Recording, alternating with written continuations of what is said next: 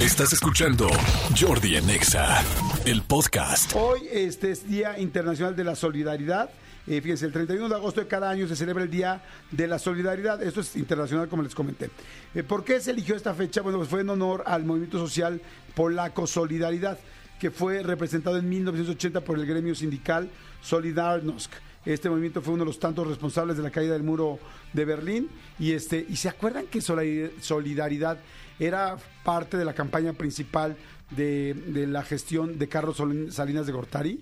Todo el rollo era solidaridad. ¿Alguien se acuerda? De hecho, luego era muy padre, eran como Ay, pues como los colores de la bandera, pero así como que como con manos encontradas, como manos agarradas.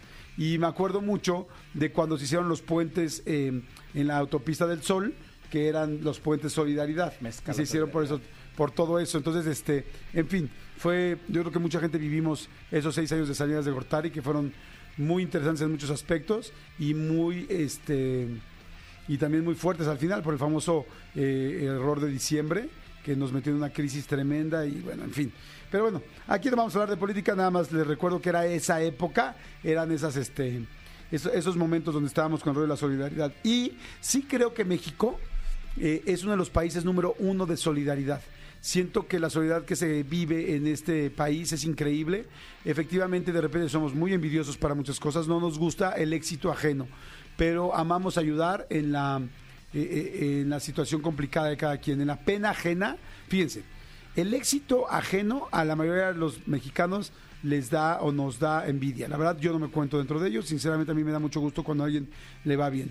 Y hay mucha gente que así será. Sin embargo, cuando, hay, cuando un mexicano ve a alguien en pena, siempre quiere ayudar.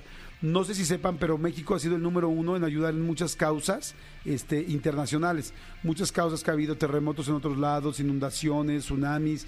México ha sido en muchas ocasiones el país eh, que más ha ayudado, a pesar de que es uno de los países pues, donde más pobreza lamentablemente hay. Y bueno, no quiero decir ya lo que son los temblores aquí, las inundaciones. Cuando hay algo muy fuerte aquí en México, pues bueno, basta ver el último terremoto que hubo, este, que fue en el 2017, ¿no? El último que fue muy, muy fuerte este, que fue, era una locura de toda la gente ayudando. O sea, lo que sobran son manos y lo que sobra en México es corazón.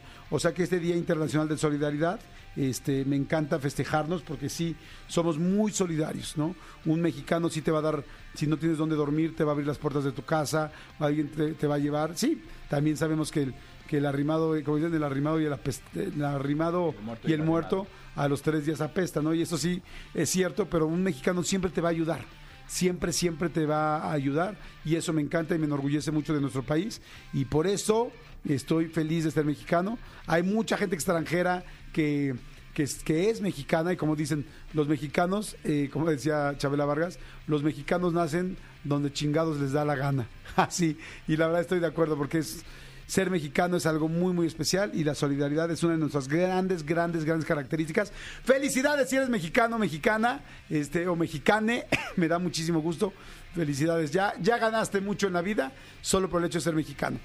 Escúchanos en vivo de lunes a viernes a las 10 de la mañana en XFM 104.9.